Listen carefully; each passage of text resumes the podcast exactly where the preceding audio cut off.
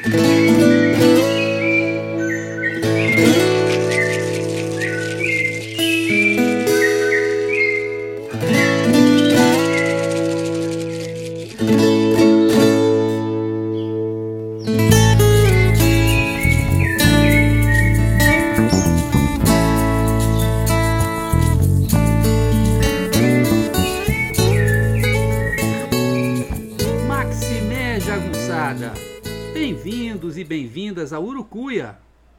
podcast feito para te ajudar a ler Grande Sertão Veredas e outras obras do nosso amado João Guimarães Rosa. Eu sou o Marcos Alvito. Maximé Jagunçada, tudo bem com vocês? Hoje é dia do episódio 32 do Urucuia Podcast. Na verdade, a segunda parte de um programa chamado Contar é muito dificultoso sobre a narrativa de Riobaldo. Então vamos para a parte 2. Com isso a gente encerra esse programa. O uso que Riobaldo faz da memória, ou melhor dizendo, o trabalho de memória que é empreendido por Riobaldo, tem vários objetivos. Como vimos na primeira parte, o principal objetivo é responder a questões que permitam a ele sopesar o significado da sua vida. Fazer um balanço. O que passa pela questão do diabo, do pacto e do amor por Diadorim. Por isso a memória tem enorme valor para ele. Ele diz assim: E tudo conto, como está dito. Não gosto de me esquecer de coisa nenhuma. Esquecer para mim é quase igual a perder dinheiro. Este gosto de especular ideia, como ele diz, todavia vai além disso. Riobaldo sabe que não há como modificar o passado. Nas palavras dele, para trás não há paz. Entretanto, à véspera da sua derradeira travessia, procura fazer uso da memória também para reviver certos momentos da sua vida e que ele sempre carrega. Pois que para o bem ou para o mal, ele diz: Comigo as coisas não têm hoje, e amanhã. É sempre. Ele estava vivendo no hoje, mas o hoje carregava o passado ali, como se tivesse acontecendo novamente. Desta forma, sua consciência era uma tela onde os tormentos, como, eles, como ele os chama, não paravam de ser projetados. Casas, por ordem minha, aos bradados eu incendiei. Eu ficava escutando o barulho de coisas rompendo e caindo, e estralando surdo, desamparadas, lá dentro, o sertão. Sertão. Aqui é quando ele tocou fogo na casa sede da fazenda do Hermógenes. Ao mesmo tempo, porém, as cenas mais cheias de luz da sua existência, ou pelo menos as mais transformadoras, nunca o abandonavam. Como, por exemplo, a primeira vez em que viu o Rio São Francisco, antes de atravessá-lo com o menino e o canoeiro em um bote tosco escavado em uma árvore. Diz ele: Aí o bambalango das águas, a avançação enorme, roda a roda. O que até hoje minha vida avistei de maior foi aquele rio. Aquele daquele dia. Ou daquela madrugada na fazenda do padrinho, em que entrevê o bando de jagunços de Joca Ramiro na escuridão, como se fossem um único organismo misterioso, poderoso e fascinante para o olhar do adolescente Riobaldo, que tem saudade da descoberta, da aprendizagem, do espanto que aquele encontro lhe proporcionara. Diz ele: a gente se encostava no frio, escutava o orvalho, o mato cheio de cheiroso, estalinho de estrelas, o deduzir dos grilos e a cavalhada a peso dava o raiar entre luz da aurora quando o céu branquece. Ao ar ficando cinzento, o formar daqueles cavaleiros escorridos se divisava. E o senhor me desculpe de estar retrasando em tantas minudências, mas até hoje eu represento em meus olhos aquela hora, tudo tão bom. E o que é, é saudade. Outra lembrança perene, depois do julgamento de Zé Bebelo, quando a jagunçada faz a festa do que parecia ser a vitória definitiva, regada a muita cachaça excelente, churrasco, couve e torresmo. O senhor havia de gostar de ver aquela juntação de povo, as coisas que falavam e faziam, o jeito como podiam se rir na vadiação, todos bem comidos, entalagados. Daí escureceu, homens deitados no chão, escornados até quase debaixo do mijo dos cavalos pastantes. Eu estava que empava, queria um bom sono. A ver, fui com Diadorim para o rumo dos pés de fruta, seguindo o rego. Com a entrada da noite, o passar da água canta friinho, permeio engrossa, e a gente aprecia o cheiro do musgus das árvores. Zé Bebelo tinha ido embora para sempre, no cavalo de duas cores. Fez pouca poeira. Nós estávamos nos jaz ali, repimpados, enfunando as redes. Disso não esqueço? Não esqueço. A gente estava desagasalhados na alegria, feito meninos. Assim, a narrativa dele é tão, tão minuciosa, tão colorida, né? Que é muito fácil imaginar a cena. A mais bonita dessas revivências de Riobaldo, com o perdão do neologismo, é quando ele reencontra o menino, agora na figura do jagunço Reinaldo, que logo será para ele e somente para ele de Adorim. Sou flagrante conheci, o moço, tão variado e vistoso, era, pois sabe o senhor quem? Mas quem mesmo? Era o menino. O menino, senhor, sim. Aquele do porto do De Janeiro, daquilo que lhe contei, o que atravessou o rio comigo numa bamba canoa toda a vida. Que ele continuou na memória atravessando com o menino na canoa. E ele se chegou, eu do banco me levantei. Os olhos verdes, semelhantes grandes, o lembrável das compridas pestanas, a boca melhor bonita, o nariz fino, afiladinho. Arvoamento desses a gente estatela e não entende. Que dirá o senhor, eu contando só assim? Eu queria para ele, para abraço, mas minhas coragens não deram. Porque ele faltou com o passo, num rejeito de acanhamento mas me reconheceu visual. Os olhos nossos, donos de nós dois. Sei que deve de ter sido um estabelecimento forte, porque as outras pessoas o novo notaram. Isso no estado de tudo percebi. O menino me deu a mão. E o que a mão, a mão diz, é o curto. Às vezes pode ser o mais adivinhado e conteúdo. Isto também. E ele como sorriu. Digo ao Senhor, até hoje para mim está sorrindo. Digo, ele se chamava o Reinaldo. Que novamente a gente tem ideia, a ideia né, de alguns acontecimentos que nunca terminam, que nunca passam, que passam a fazer para sempre parte da vida. Passam a se repetir na memória, passam a ser revividos constantemente. Nesta passagem, surge um problema importante, para o qual Riobaldo não parou de chamar a atenção do doutor. Para o doutor, a narrativa de Riobaldo consiste em palavras, cujo significado caberá ao doutor reconstruir e imaginar. Do outro lado, para Riobaldo, cada lembrança é carregada de existência. É um vivimento, como ele diz. Tem uma dimensão total: sons, cheiros, imagens, sentimentos, pensamentos, intuições inexplicáveis. Como ele explica?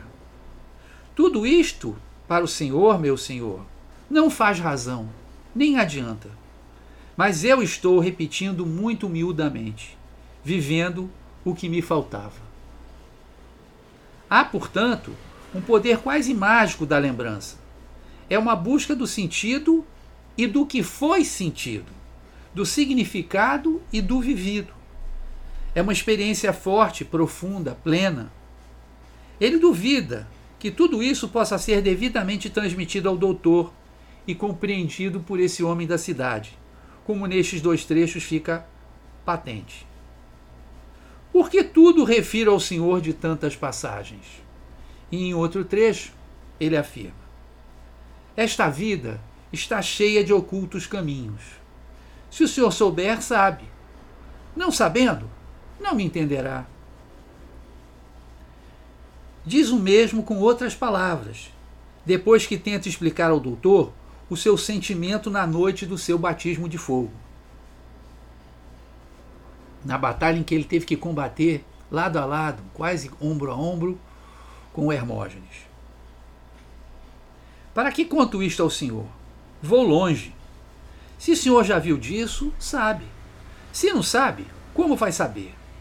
São coisas que não cabem em fazer ideia e repete a lição quando já está sob o comando de Zé Bebelo. De nada adiantaria contar todos os detalhes, feitos os tipos de capim encontrados no caminho. O difícil, na verdade o impossível, seria conseguir transmitir ao doutor o que ele não viveu, não experimentou diretamente. Conta Riobaldo. Desde ali, rifles nas costas, riscamos de rota abatida para o currais do padre para Renovame, porque lá se tinha resguarda, resguardada uma boa cavalaria. À força de inchar pé e esmorecer pernas, pelo que aquilo nem foi viagem, era rojão de escabriar, menção de cativeiros. Desgraça de estrada, as pedras do mundo, minhas léguas arrependidas. De que serve eu lhe contar minuciado? O senhor não padeceu feliz comigo? Saber as revezadas do capim? Ah, então que foram mimoso, sempre verde, marmelada, agrestes e grama de burro. E mais adiante reforça: os ruins dias, o castigo do tempo todo ficado em que falhamos na coruja, conto malmente. A qualquer narração dessas depõe em falso, porque o extenso de todo sofrido se escapole da memória. E o senhor não esteve lá. O senhor não escutou, em cada anoitecer, a lugugem do canto da mãe da lua. O senhor não pode estabelecer em sua ideia a minha tristeza aqui em. Aqui ele aponta, portanto, duas impossibilidades. Uma de que a memória fosse capaz de dar conta de todo o sentimento, de todo o sofrido que nele fala. E a outra de que isso fosse é, possível de comunicar ao doutor. À medida que a tensão da narrativa aumenta e que a história assume tons mais dramáticos, é aí que Riobaldo duvida completamente da possibilidade de comunicar algo ao doutor. Conforme ele conta. Sucinto que se passou, horas tantas, estalos e estrondos estouros, só traçando no chicotear das balas balas. Sempre disso sempre em mente, ao constante que eu estive copiando o meu destino. Mas como vou contar ao Senhor? Ao que narro assim, refrio e esvaziado, Luiz e Silva, Luiz e Silva. O senhor não sabe, o senhor não vê. Conto o que fiz, o que adjaz. Que eu manejava na mira, dava, dava, e que não pronunciei insultos e gritos, mesmo porque minha boca a modo que, naquele preciso temor, tremor, me mal obedecia. Sapateei em vez, bati pé de pilão nas tábuas do assoalho tão surdo. O senhor é capaz que escute? Como eu escutei? Novamente, né, essa pergunta: como eu vou contar? Percebam que ele compara o vivido e sua força com a frieza do que é narrado, que se torna algo vazio e banal Luiz e Silva. De que adiantaria contar para quem lá não esteve, não viu, não ouviu, não experimentou, não sofreu? No trecho seguinte, ele aprofunda essa ideia de impossibilidade de transmissão da experiência vivida. Como vou contar e o senhor sentir em meu estado? O senhor sobrenasceu lá? O senhor mordeu aquilo? O senhor conheceu o Diadorim, meu senhor? Ah, o senhor pensa que morte é choro e sofisma, terra funda e ossos quietos. O senhor havia de conceber alguém, aurorear de todo amor e morrer como só para um.